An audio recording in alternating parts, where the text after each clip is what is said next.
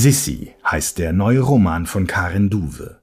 In dieser Sonderfolge des Bücherpodcasts stellt sie ihn im Gespräch mit Tobias Rüther am FAZ-Stand auf der Frankfurter Buchmesse vor.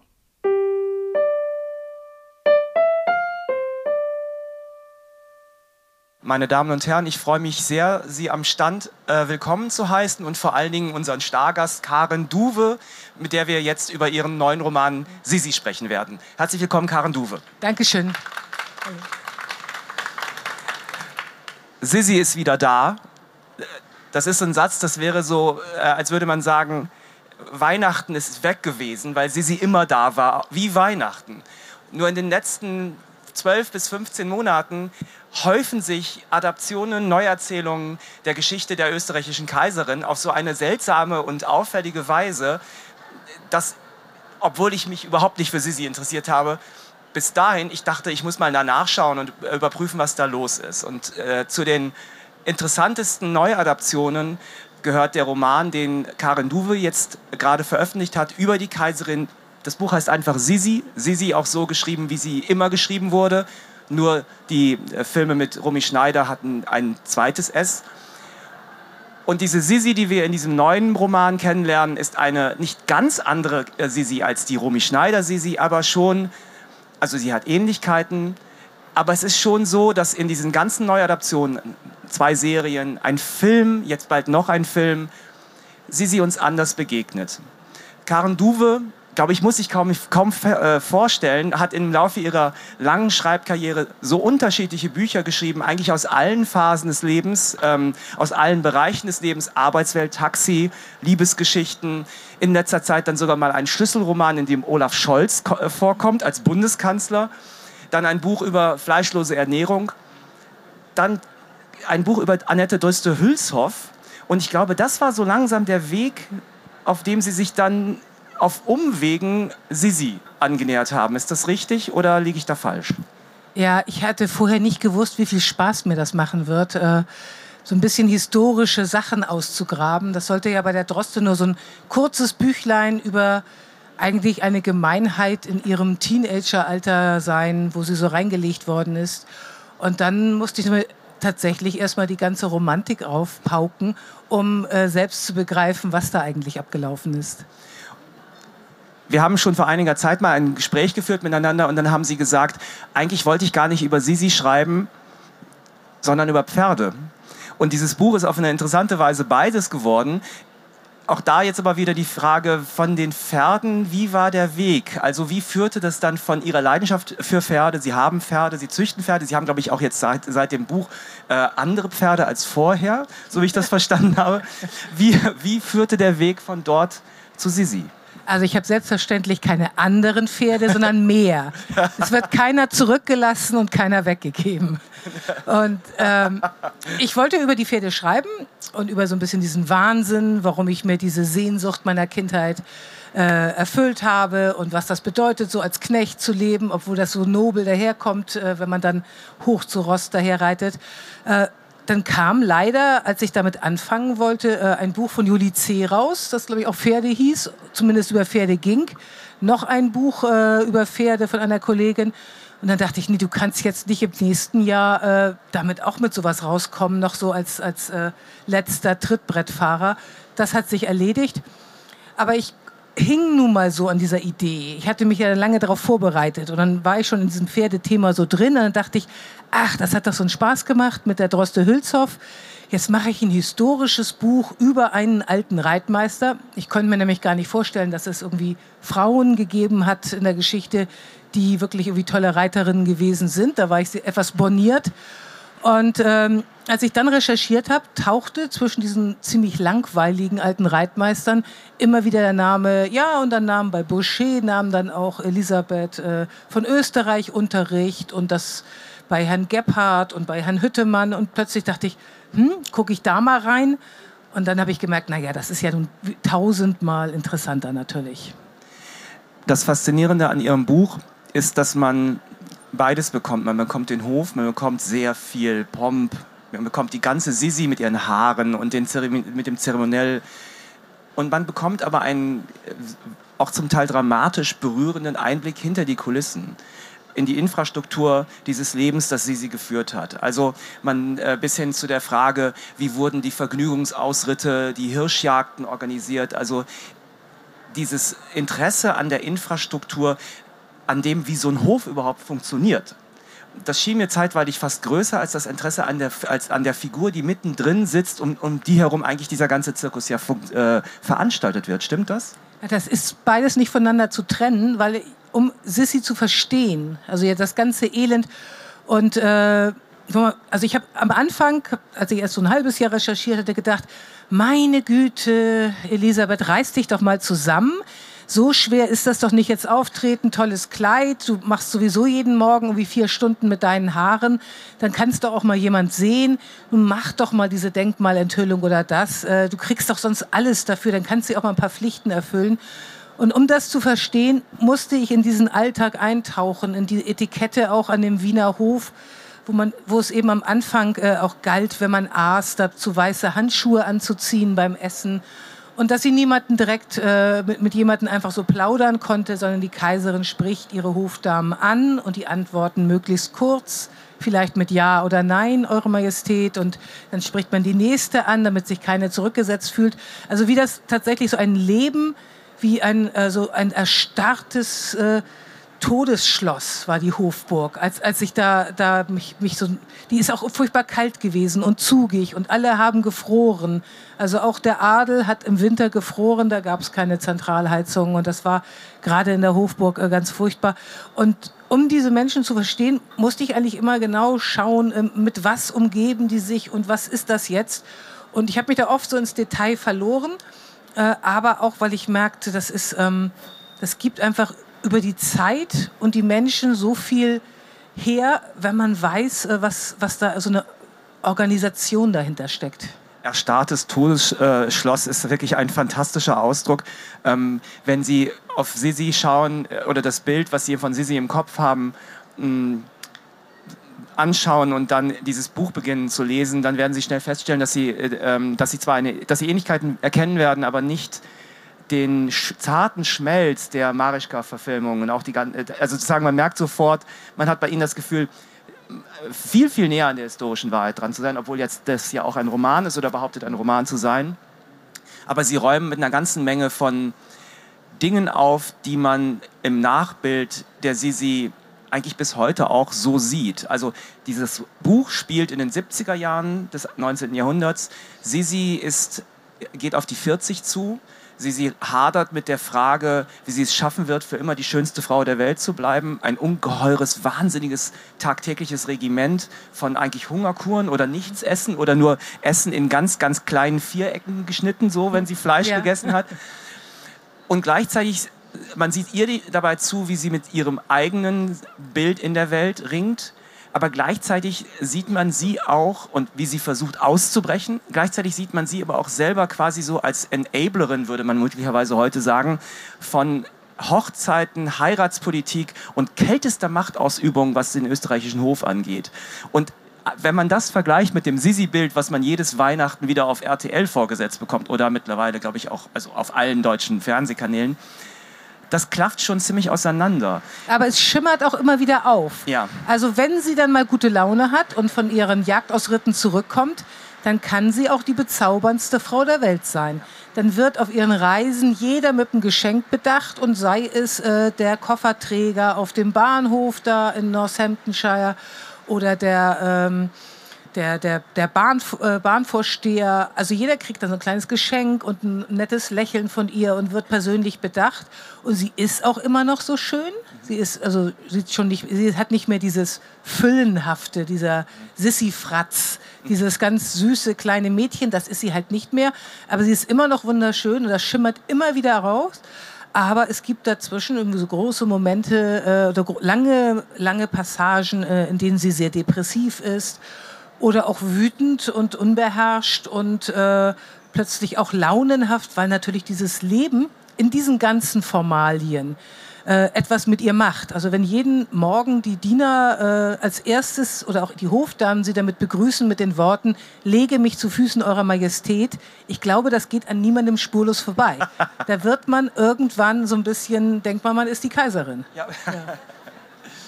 Der ganze Zauber, also der Behauptung, sie sind was Besonderes, weil alle was sagen, dass das, alle das behaupten, all der ganze, diese Mechanik der, der Verehrung und der Effekte, die das auf die Persönlichkeit ähm, aus, äh, aus, äh, ausübt, beschreiben sie sehr minutiös mit einem ich habe mich gefragt, was dieser Ton ist und wie sie eigentlich das, äh, die, die, die Sisi wirklich finden.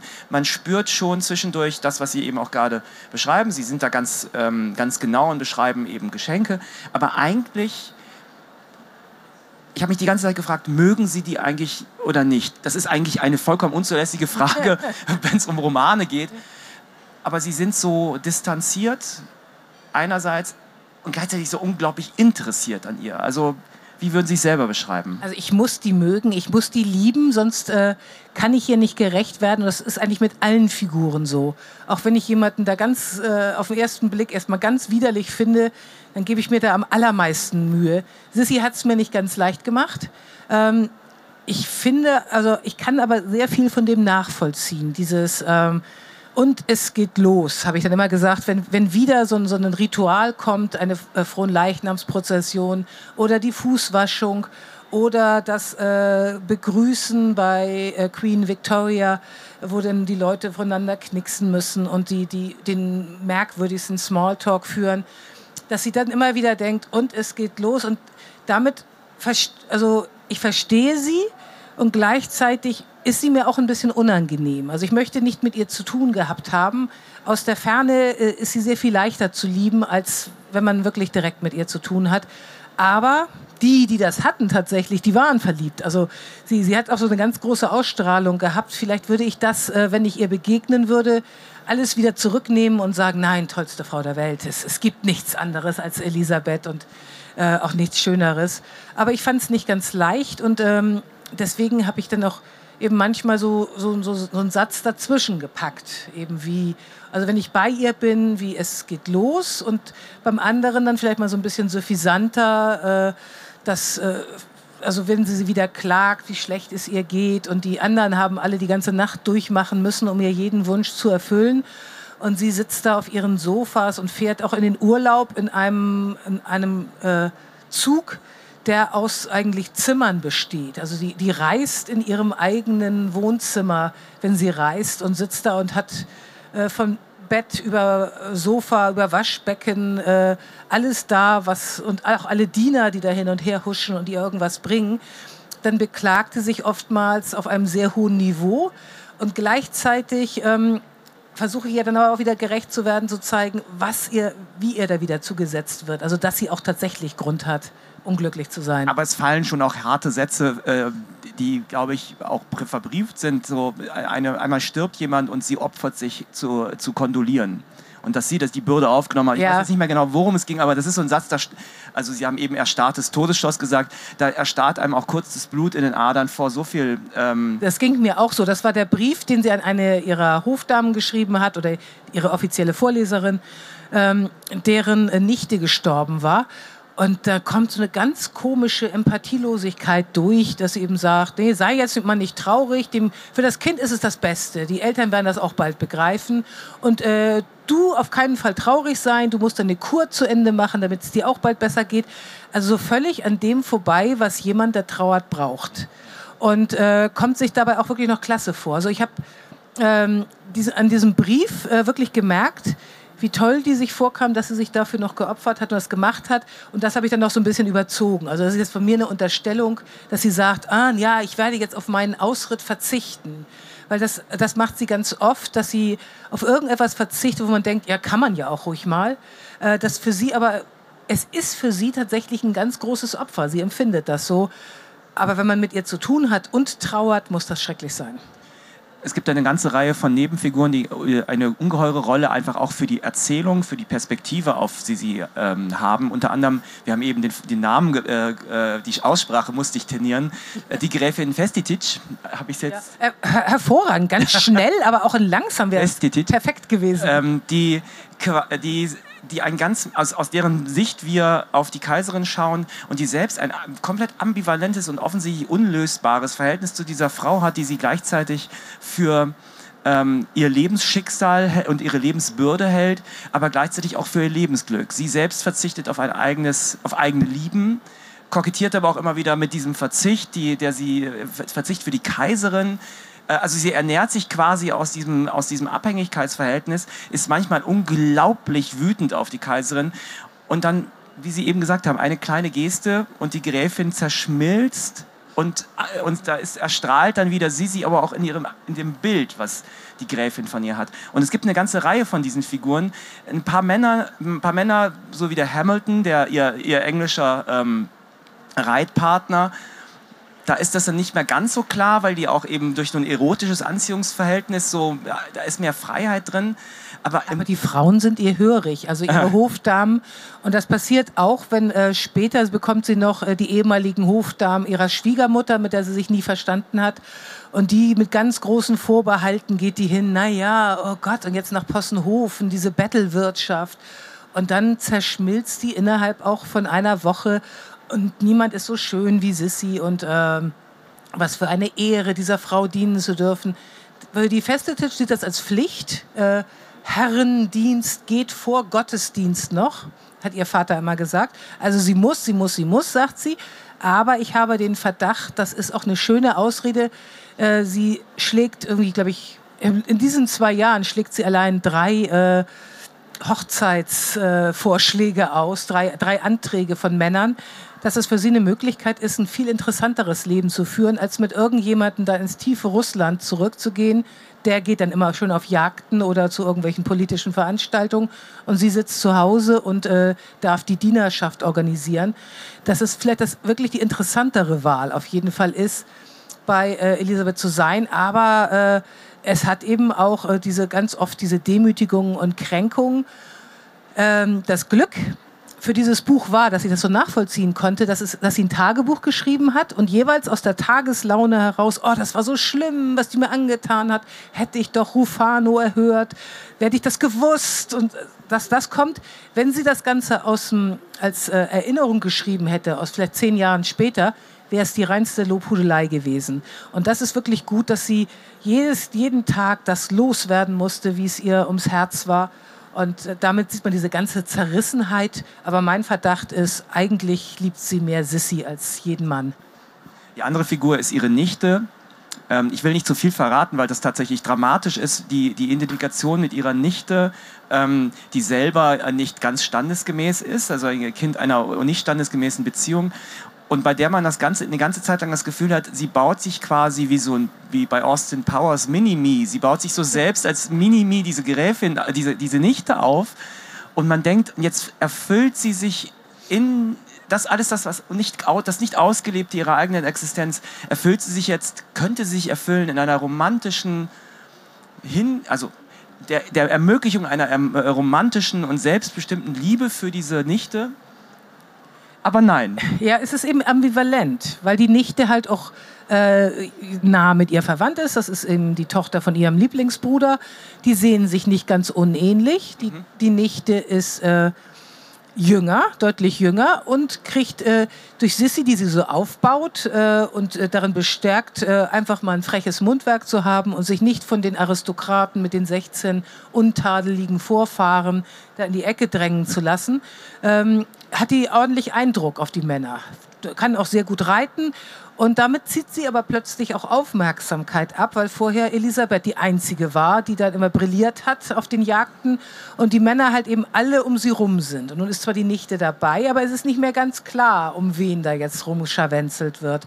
Und das hat sie sicherlich gestört, könnte ich mir auch vorstellen. Gleichzeitig will sie die Nichte unter die Haube bringen und irgendwie gut verheiraten. Da ist ja nichts gegen zu sagen. Aber dann haut irgendwas nicht hin, was sie geplant hat. Und dann sagt sie wieder, ach, sei doch froh, heiraten, das Schlimmste der Welt, bleib so lange wie möglich äh, ähm, ledig. Die Nichte ist schon 19, das ist ganz, ganz spät für äh, Töchter der Aristokratie. Mit 15 fangen die an zu heiraten und mit 17 kriegt man langsam Angst. Und dann, äh, dann geht sie eigentlich wirklich grob und hässlich über diese Wünsche und Beschwerden der Nichte zurück. Wobei man hier wieder sagen muss, die Nichte hat so eine Erinnerung geschrieben.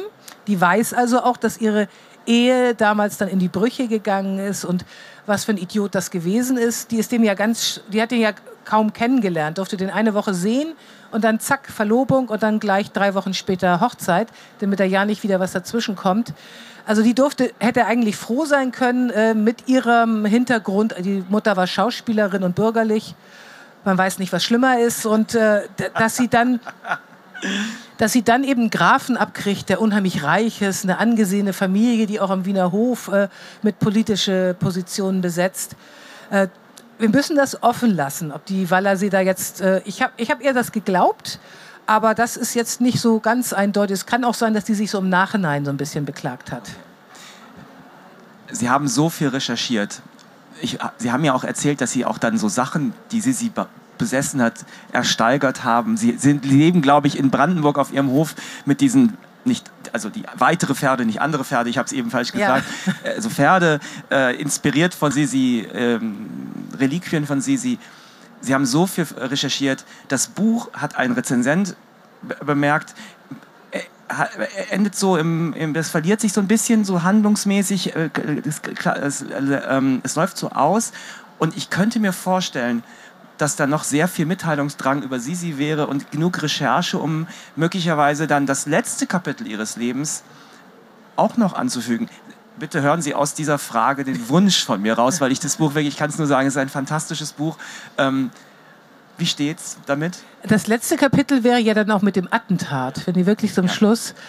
Äh, ich habe ja, also ich habe ja erst so eine, über, äh, über zehn Jahre geschrieben. Jetzt ist es ein Buch, das von, den, von zwei Jahren im Leben der Kaiserin handelt. Also das nächst, die nächsten zwei, drei, vier, fünf Jahre, die hätte ich schon so zwei Drittel fertig. Beim Schluss müsste ich noch mal ganz von vorne anfangen und ob ich äh, am Ende dieses Jahres noch von Sissy hören mag. Ich gucke mir noch mal die drei Marischka-Filme an und dann entscheide ich das äh, ganz neu. Aber es würde wahrscheinlich erstmal die Geschichte mit ihr und dem Bay Middleton zu Ende bringen, ja. diesem Piloten, äh, weil das auch tatsächlich so die die einzig glückliche Zeit in ihrem Leben war. Das andere ist so furchtbar depressiv und ich wollte eigentlich so ein bisschen dieser furchtbaren Zeit mit Klimawandel so eskapieren, da in so eine Glanzwelt reinkommen, äh, bin dann leider auch wieder in einer untergehenden Gesellschaft gelandet, die es auch nicht auf die Reihe kriegt, ihren Untergang zu stoppen, sondern einfach so weitermacht, wie sie immer schon gemacht hat. Aber ich würde eher dann hier noch so ein bisschen weitermachen als die arme Frau, wenn sie dann 60 ist. Ich interessiere mich aber mehr für, für jüngere Leute. Okay. Die haben doch meistens ein spannenderes Leben. Meine Damen und Herren, Kare Duwe hat ein wunderbares, ganz toll recherchiertes, gleichzeitig kaltes, witziges, hochgradig unterhaltsames, böses, ich weiß gar nicht, wie viele Adjektive ich noch anfügen soll, ein sehr komplexes Buch, aber eine sehr komplexe Frau, die, von deren Geschichtsbild bislang wirklich eher schmal war, ähm, geschrieben ich freue mich sehr über dieses Buch. Ich habe mich sehr gefreut, mit Ihnen äh, sprechen zu dürfen, meine Damen und Herren. Karen Duwe, äh, vielen Dank für dieses Gespräch. Dankeschön. Hat mir Spaß gemacht.